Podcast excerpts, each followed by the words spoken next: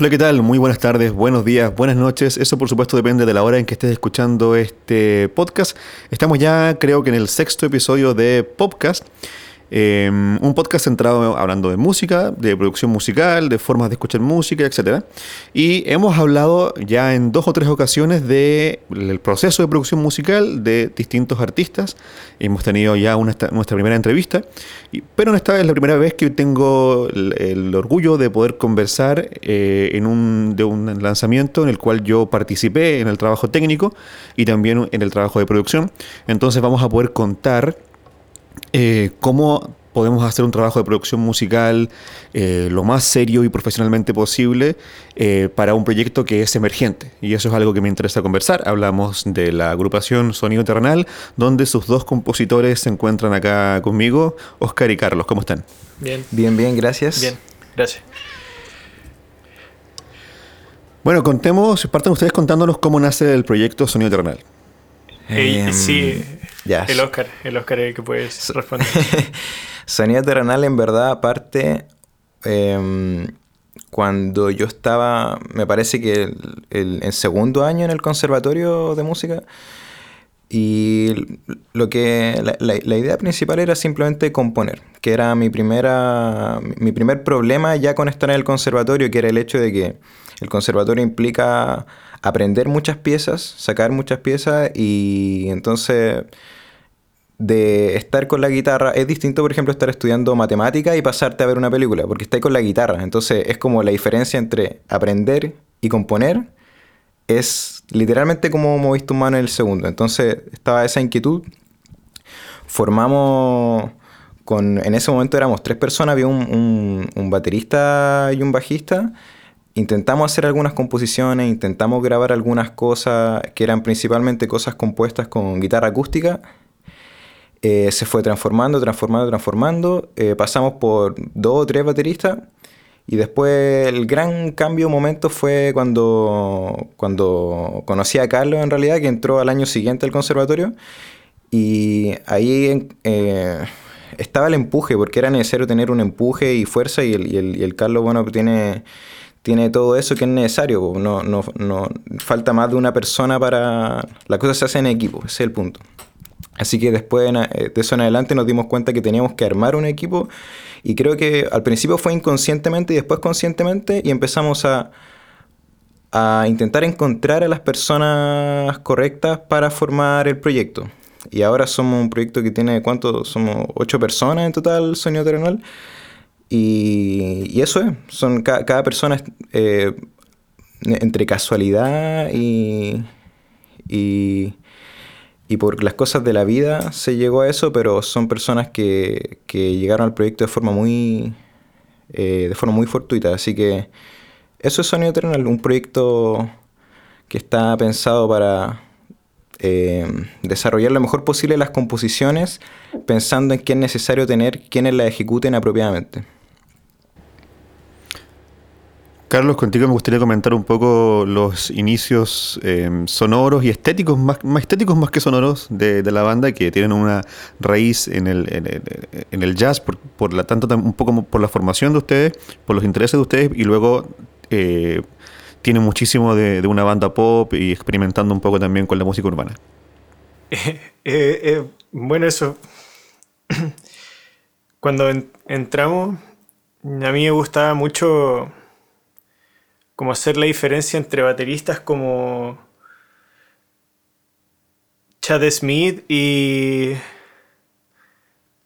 y Andrew Mathers creo que es el, el apellido del baterista de Arctic Monkeys. Y me gustaba me gustaba mucho hacer notar esas diferencias.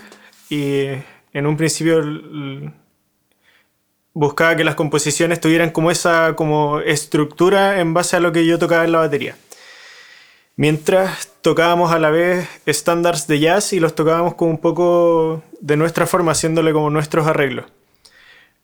La, cuestión fue mutando y dejamos de tocar esos temas y, empezamos a grabar otros temas como Tu Caminar, eh,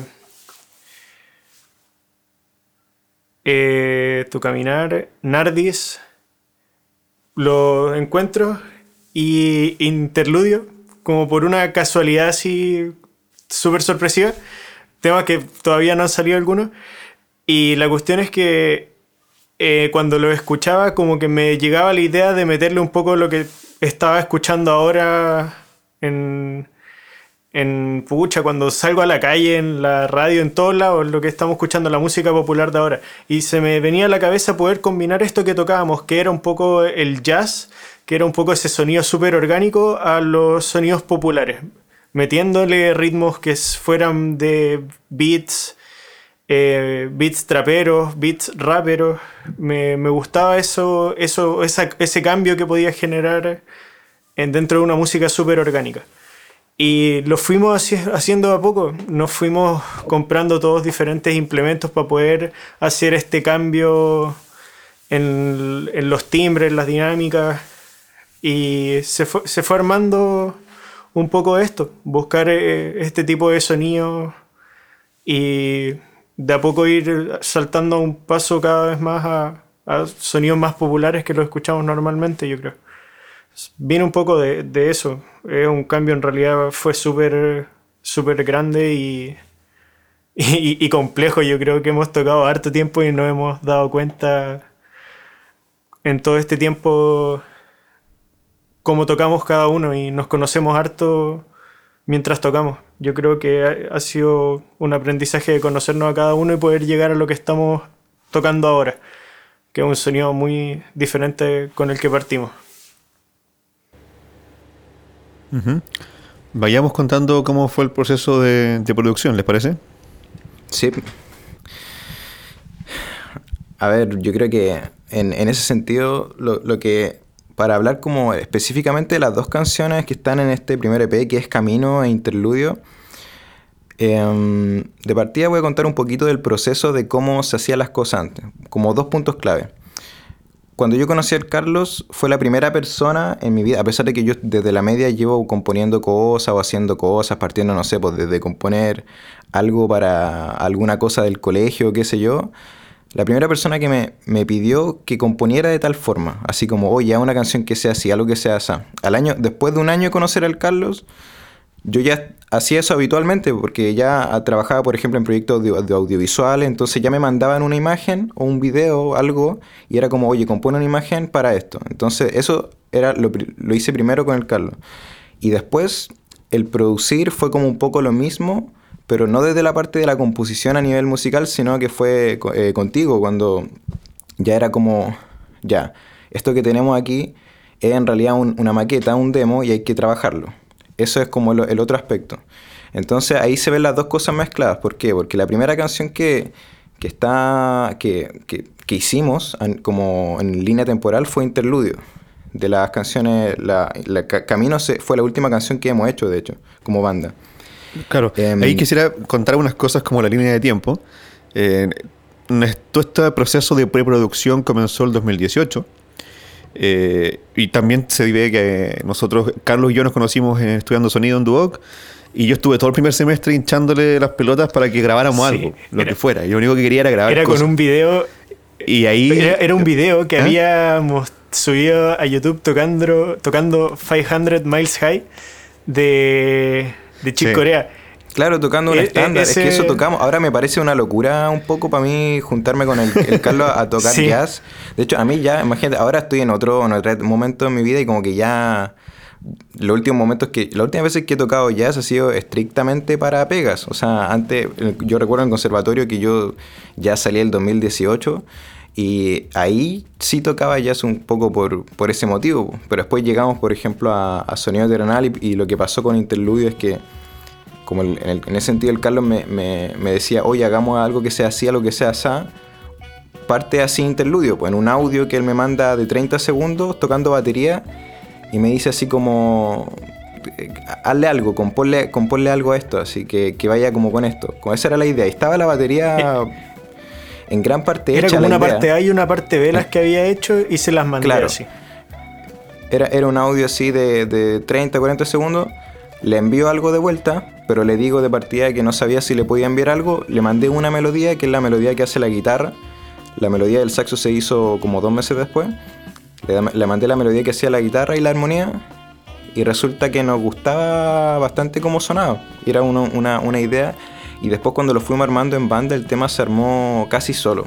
O sea, después cuando ya estábamos en banda, el, eh, la parte del break que aparece como en el, en el minuto 10 segundos, ese break de la guitarra, era como una cosa, eh, algo lógico que tenía que ocurrir por una canción de esas características.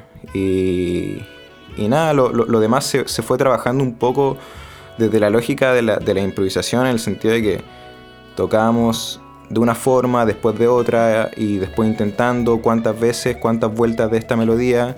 Entonces todo va tomando forma de forma súper concreta, en el sentido de que, por ejemplo, la canción termina con las dos melodías, la de la guitarra y el saxo, sonando al mismo tiempo. Y eso ahí culmina, ahí está el, es ese clímax que llega al final y que ese, ese, esa, ese como como, no sé, como es lo que uno espera desde que está ese break de la, de la guitarra. Pues. Entonces, em, desde ahí parte todo, pero después viene todo el proceso que tiene que ver con... Eh, eso, es un trabajo que tiene que ver con, con, con la... Aún pensando en melodías, porque después ya pasa a ser el problema cuáles son los timbres que, que, que se eligen para cada, para cada melodía.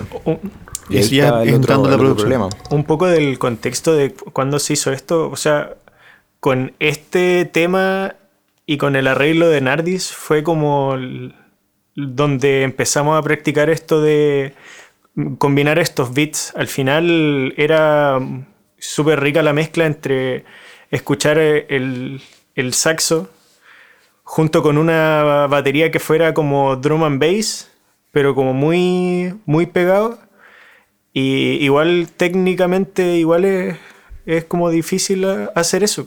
Entonces la mezcla era como súper buena, a mí me gustaba mucho eso y, como que eso fue la primera vez que lo practicamos. Y, también, bueno, el foco está en, en, esa canción, algo que, fue que, que, nos empezamos a despojar, especialmente del conservatorio, que, que bueno, en un contexto de ensamble conservatorio o de, de, de tocar jazz, por ejemplo, hay mucho de, de en algún momento demostrar algún grado de capacidad o virtuosismo. Y esa, esa cosa que como que se, nos enseña que no es de por sí mala para nada, pero como que nos despojamos un poco de eso a, realmente pensar em, qué es lo que necesita la canción. Porque ni, ni la melodía del saxo ni la guitarra, para mí la, la batería es la que lleva tiene esa característica un poco, pero no se hizo por ese motivo, sino que era como un poco lo que necesitaba la canción.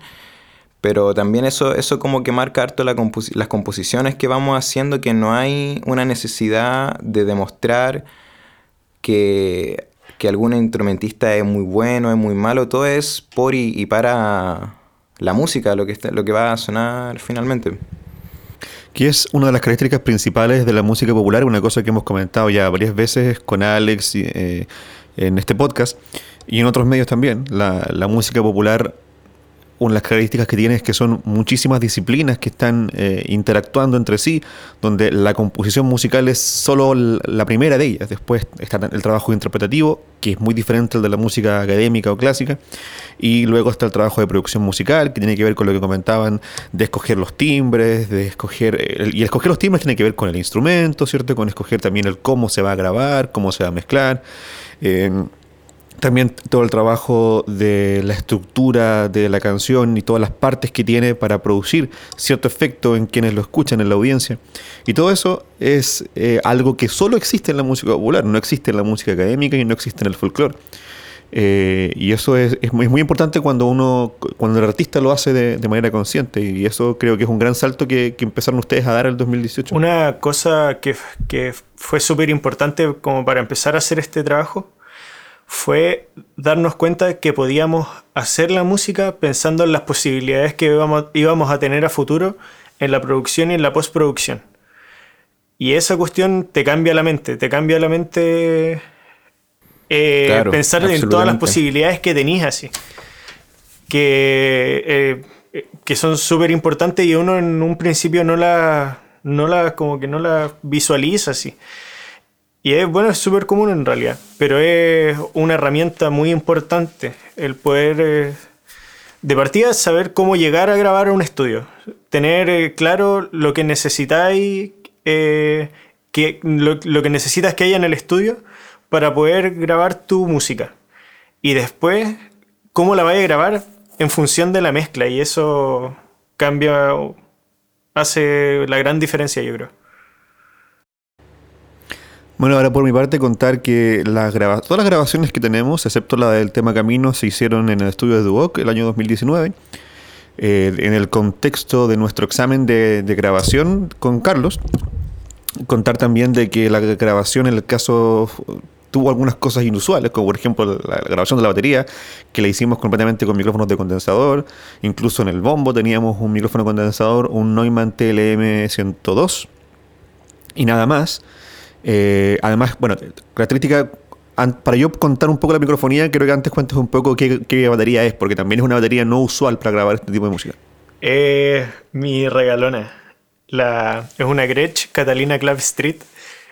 Esa que llegó así en el mejor momento, yo creo. Y es una batería que la gran característica que tiene es que es muy chica. O sea, no es muy chica, no es la batería más chica que hay en el mercado, pero es un bombo de 16 que resuena mucho, que tiene, que tiene este boom. Mucho armónico. Tiene un armónico muy, muy grande, no es seco para nada. Entonces eso ya... Y por eso mismo es que yo tomé la decisión de que hay que grabarlo con, con micrófono de condensador, lo cual me ha generado muchísimas pesadillas durante la mezcla, pero aún así eh, fue, fue, una, fue importante porque eso nos dio no perder el carácter de tu bombo. No, y ya ha sonado, suena increíble. Y. Eh, ¿qué, ¿qué, más? Eh, platillos grandes. Platillos grandes. Mi raid es un, platillo. Es un Impression Raid de.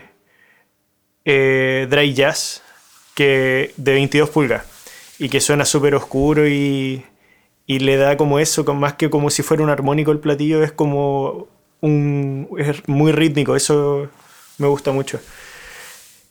Y esa es como la principal característica que tiene la batería. Ah, y que a mí, no, bueno, en interludio no está, pero pronto se vendrá. Eh, los toms me gusta que suenen con mucho armónico, como si fueran timbales. Y eso, eh, eso es súper importante y eso es algo súper característico también. Los toms muy agudos y que tengan harto armónico. Bueno, eh, bueno, como decía, todo se grabó con micrófono condensador, lo cual es una cosa muy arriesgada. Eh, la caja, las dos cajas del tema de interludio también eran micrófono de condensador, eran unos Rode y un Shure SM, no recuerdo cuál. ¿No te acuerdas tú, Carlos, cuál era? ¿Ese Shure de 81, ¿o no? Eso, un 81, sí. Los toms, eh, en este caso, en el caso de Encuentro Contemporáneo, los toms también eran condensadores, pero no me acuerdo. No, los, los toms tenían Rode NT2. sí. Cada sí. uno. Y de, de overheads usamos los, eh, los AKG S414. Una cosa que, que, sucedió ahí es que como estábamos en un espacio muy pequeño, eh, no pusimos rooms porque sentí que no iban a aportar mucho, pero ahora me arrepiento profundamente y siento que tenía puesto uno, unos micrófonos de rooms al otro lado de la pared igual, a pesar de que estábamos en una sala que tenía muy poco sonido, aún así hubiese servido tenerla. Eh, ¿Qué más? El saxo lo, grabamos con el Neumann. De, hecho, en el video que, que, ustedes han puesto en Instagram se ve un poco que hay un Neumann y hay otro micrófono que es el, el, el, el AKG S414, que está lejos y ese sí está haciendo de, de sonido de sala. Eh, las guitarras las grabamos. ¿Cómo grabamos las guitarras, Oscar? No me acuerdo. Las guitarras fueron grabadas eh, directo pasando por unos preamplificadores. Cierto. Así fue. Bueno, lo, los timbres los tuvimos eh, escarbando un buen rato y después ya algunas cosas fueron con efectos de, de mi pedalera, pero después detalles. Era tu pedalera combinada con algunos plugins. Claro, ese es el tema, como para, para resolver algunas cosas, porque obviamente la, la pedalera está hecha en verdad diría yo, a pesar de que la, la, la voz M80 para mí es una pedalera que graba muy bien, pero yo se nota que está hecha para sonar a través de un amplificador, más que para grabar directamente, eso es algo obvio. Así que eh, hubieron ahí un par de, ajustes que, fueron importantes con, los plugins. Hicimos una emulación de amplificador eh, con un plugin de Steven Slate. Eh, no me acuerdo cómo se llama. Y en la grabación también pasamos por un preamplificador NIV y un compresor distressor. Ahí, en, en, el caso de grabar guitarra eléctrica, cuando no son distorsionadas, cuando son sutiles y sobre todo cuando son melodías, yo sugiero usar un poquito de compresión óptica en este caso. Entonces usamos el distressor en modo óptico, release eh, rápido, ataque lento y estábamos reduciendo de 1 a 2 dB en los momentos en que se tocaba más fuerte, nada más que eso, súper sencillo. ¿Y qué más? El, el bajo fue grabado directo y después fue reamplificado. Y ese tuvo ese truquito que le hiciste que después lo pasaste. Esa misma grabación la pasaste por otro amplificador, me parece. El, sí, me gustaría que contara ese, ese, ese trucazo. Es que no, en el, bajo no había. No había. No había amplificador, entonces lo grabamos de manera directa, sin ningún. Eh, ni, ni preamplificador ni ninguna cosa. Y luego yo, claro, lo pasamos por un amplificador eh, y luego yo combiné las dos señales, donde la señal eh, que tenía amplificación nos quedamos solo con los graves, o sea, hice un corte de altos, de 200 Hz hacia arriba, eliminé los, altos, dejando solamente los subgraves del bajo, y en la, en la que estaba directo, le hicimos lo contrario, un corte de los 200, pero de graves, y dejamos los puros agudos, el sonido de la cuerda, del dedo y todo eso.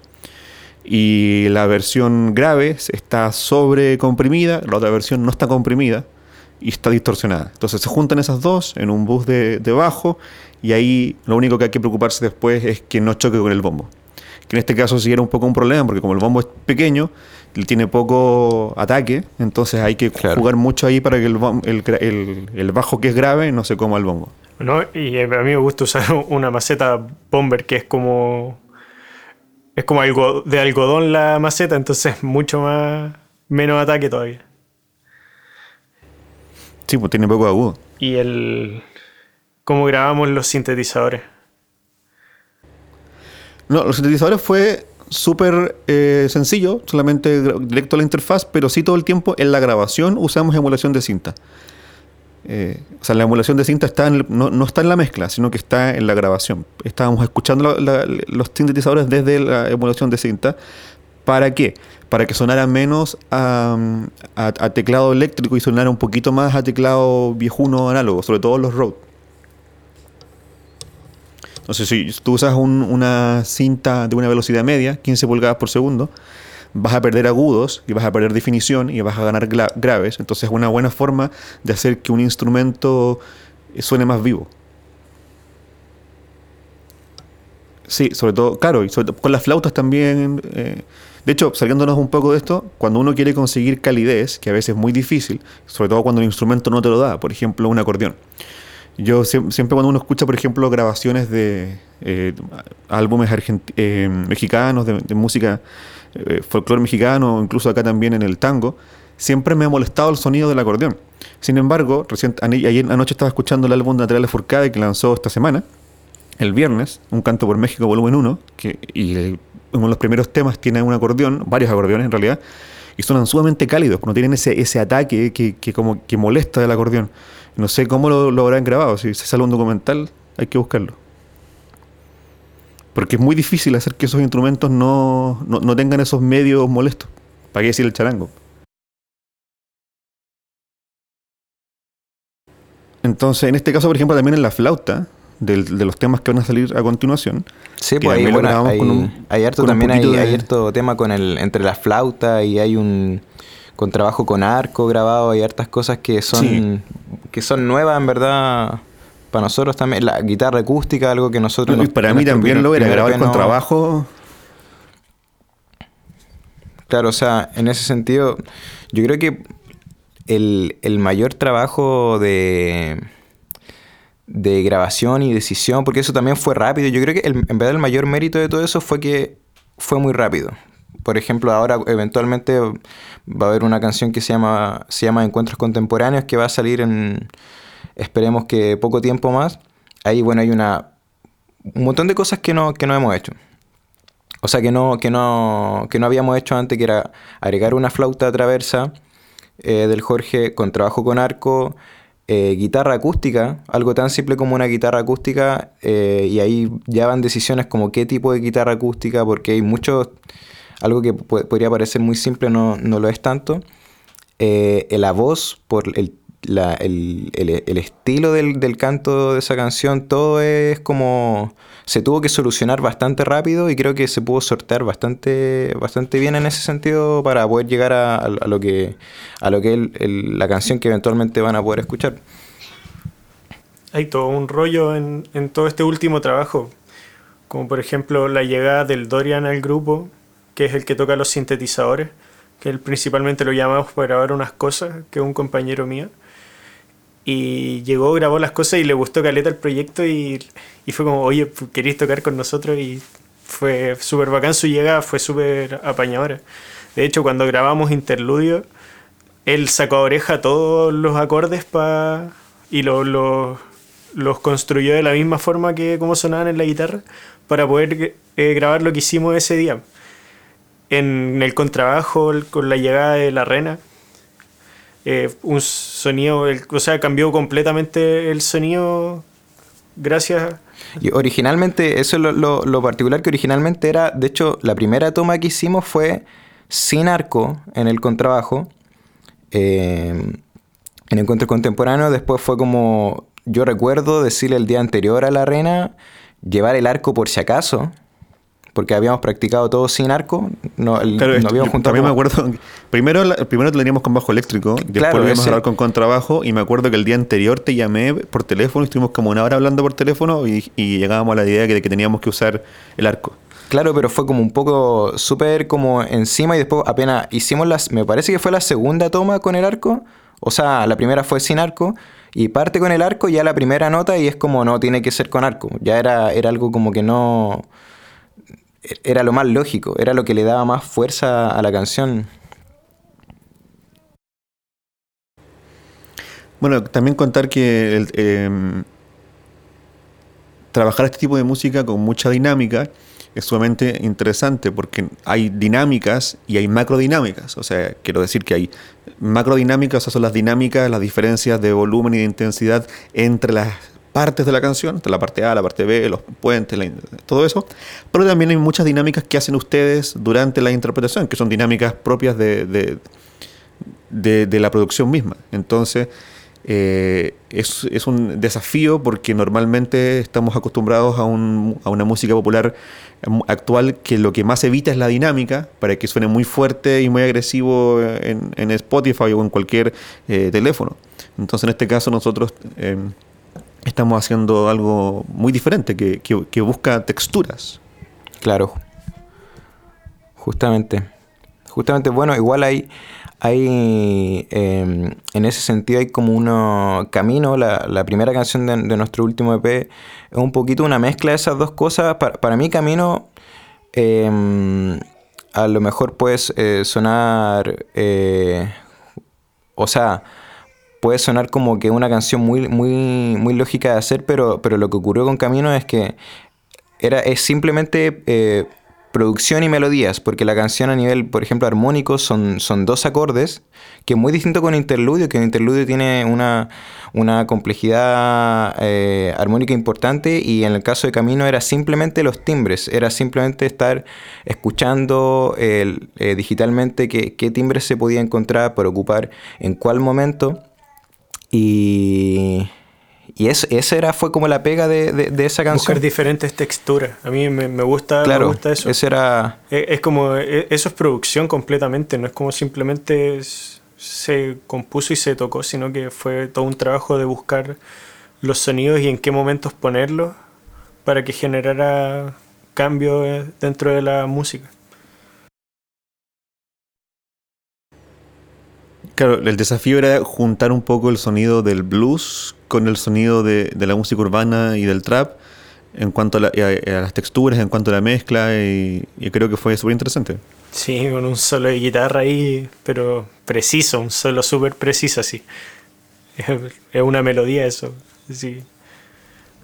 Esa era la, idea. Bueno, y además lo que ocurrió eso es que también en el caso de Camino, no sé si se puede alcanzar a percibir, pero hay una base, un esqueleto que es eh, la armonía, el ritmo y la melodía que hace la guitarra y después los, em, las pequeñas cositas que van apareciendo detrás, los timbres están hechos en función del solo que ya está grabado. Es decir, yo eh, iba escuchando el solo y después agregaba las cosas, iba em, eh, un poquito... El solo es improvisado, pero lo que viene después copia las notas que va haciendo al unísono algunas partes del solo, otras partes las va acompañando y eso hace que el mismo solo que se puede sentir como un, solo eh, eh, de guitarra que está eh, bien, bien compuesto a, nivel de improvisación, se refuerza por estos otros instrumentos que no están improvisando encima, que simplemente están ahí para resaltar ciertos pequeños momentos de, ese, de ese solo. Esa era como la idea de que, eso se da se da principalmente en la, en la en, el, en el caso del jazz se da en pequeños momentos. Se va cuando por ejemplo, hay un saxofonista y se enchufó esa noche con el, con el bajista y ocurrió un momento en la improvisación que se dio justo. La característica que está en este momento es que improvisé encima y ese trabajo como de acompañar de los otros instrumentistas se puede hacer después, otro día, en otro momento, eh, pensándole, dándole una vuelta más para lograr ese objetivo justamente. Sí. Al final es en función de, de un solo y de la música. Exacto. Bueno, yo quería, eh, ya para ir cerrando el episodio, que podamos recalcar o contar algunas cosas de cómo hemos hecho el proceso de, producción, de, todo el, de todo el material, no solo del que está lanzado, sino que de lo que está lanzado y de lo que vamos a lanzar este año. Eh, recalcando la idea de que, eh, siendo un proyecto sumamente emergente, de gente súper joven, creo que hemos hecho algo con bastante cuidado y con bastante seriedad. Sí, ahí me gustaría agregar básicamente muy resumido cómo, cómo se trabajan todas las canciones de Sonido Eternal. O sea, lo que ocurre es esto. Eh, hago un montón de composiciones, un montón de, canciones que pueden ser cortas o canciones completas y yo le muestro absolutamente todo lo que hago eh, en algún momento o en otro al Carlos eh, y a ti también. Entonces se eligen así como yo confío en el oído del Carlos que me dice, oye, esto, veamos esto. Entonces cuando el Carlos me dice, oye, veamos esto, para mí a, veces no, no, alcanzo a distinguir, por ejemplo, entre que hago una cosa y otra, cuál puede ser mejor, porque también uno como la, la hizo, uno tiene una perspectiva que es muy cercana, entonces hay cosas que uno no puede decidir, creo yo. Esa es mi, mi, mi percepción. Entonces pasan por ese filtro, pasan por el filtro de las demás personas de la banda, es como, ah, ya, esta canción así y después empieza todo el trabajo que tiene que ver con, ya, qué instrumento hace tal melodía, etcétera, etcétera, etcétera. Y ahí está, y, el, y bueno, y después llega finalmente a, el, el, cómo se graba, incluso en el caso de, algunas canciones que, que, van a salir como Tu Caminar, que se graban, por ejemplo, el año 2019, pasa un año y se decide que la voz entera la tiene que hacer otra persona, por ejemplo por distintos motivos. Por ejemplo, el caso de. Yo grabé la voz de una canción que se llama Encuentro Contemporáneo que va a salir y nunca sentí que, logré llegar a interpretar eh, la otra canción, Tu Caminar, como yo espero que se interprete. Entonces ocurrió algo que, para mí es lógico. O sea, si es mejor que una, que una melodía la haga una flauta a que un saxo, entonces se la da la flauta y viceversa. Y en este caso con las personas, las voces también las veo un poco similar. O sea, por ejemplo, alguien pensando, no sé, alguien lo, lo máximo, no sé, Dualipa, Bruno Mars, no, no pueden cantar cualquier cosa ellos, tienen su estilo también. Ese, eso es importante también recalcarlo, por muy fantástico que alguien sea, eh, directores de película, igual no pueden hacer todo tipo de películas. Ese es algo, eso, es, de eso se trata. Ese, es lo entretenido de, de la producción también. Exacto. Carlos, ¿quieres agregar algo más? Eh, no, no. Yo me que, que eso fue súper completo, la verdad. Pero en realidad es como ese es ese el trabajo. Es ese, al final pasa por diferentes filtros hasta que llegan, por ejemplo, a ti. Y ahí ya empezamos a trabajar en qué instrumento, cómo tiene que sonar, cómo lo vamos a grabar y ese es gracias a todo ese trabajo es como puede sonar ahora y que la verdad suena bastante bien. Suena, suena. Claro, que pase por altos filtros. Mientras más filtros, mejor. Sí, han llegado buenos comentarios sobre el sonido justamente del, del EP, que es súper breve. Así que ahora se va, cuando se lance lo otro ¿no? yo creo que también se va a ver un gran trabajo de producción entre medio de, de ese próximo EP.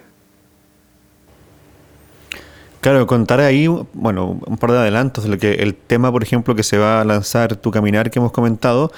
Eh, como hay muchas texturas en la batería y muchas cosas que están sucediendo, yo he tratado de mezclarlo como si fuera una big band o como si fuera una banda de jazz, en el sentido de respetar mucho las dinámicas. Eh, me he limitado al uso de compresores, siendo que a mí me, encanta meter compresores a todo, pero en este caso casi no hay. Por ejemplo, el hecho de la batería de tu caminar, eh, eh, pretendo que no, que no tenga nada de compresión, que sea solamente la, interpretación del Carlos tal cual, un poquito de ecualización, pero muy sutil. Y en general eh, el trabajo está pensado de esa manera, sino que, que, se escuche muy bien apreciando todos esos juegos eh, de interpretación que hacen ustedes. Juegos dinámicos. Muy bien, nos vamos despidiendo entonces, nos despedimos justamente con el tema, eh, escuchando el tema interludio. Em, para todos aquellos que nos han escuchado en estos seis episodios y que hemos hablado de producción musical en distintos modos, aquí podemos conversar y destribar un poco más cómo se hizo una producción musical hecha por nosotros mismos. Así que cualquier comentario lo pueden dejar acá en eh, Apple Podcasts, en iTunes em, y en todas las plataformas de, podcast, principalmente en Spotify, donde después de escuchar este episodio pueden pasar a escuchar eh, el sonido internacional varias veces. Muchas gracias y hasta siempre tras de la música. Adiós. Adiós.